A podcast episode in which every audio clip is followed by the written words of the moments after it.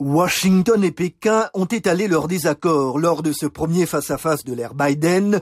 Le secrétaire d'État américain Anthony Blinken a fait part de profondes inquiétudes au sujet du Xinjiang, Washington accuse Pékin de génocide contre les musulmans ouïghours, mais aussi de Hong Kong, Taïwan, des cyberattaques et de la coercition économique contre les alliés américains.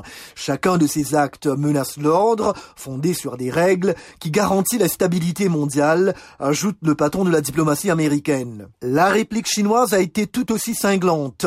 La Chine est fermement opposée aux ingérences américaines dans ses affaires intérieures et nous prendrons des mesures fermes en représailles, a prévenu le plus haut responsable du Parti communiste chinois pour la diplomatie, Yang Jiechi. Le ministre chinois des Affaires étrangères, Wang Yi, a critiqué les dernières sanctions américaines annoncées à la veille des pourparlers contre la reprise en main de Hong Kong par Pékin. Ce n'est pas ainsi qu'on accueille ses invités, a-t-il protesté.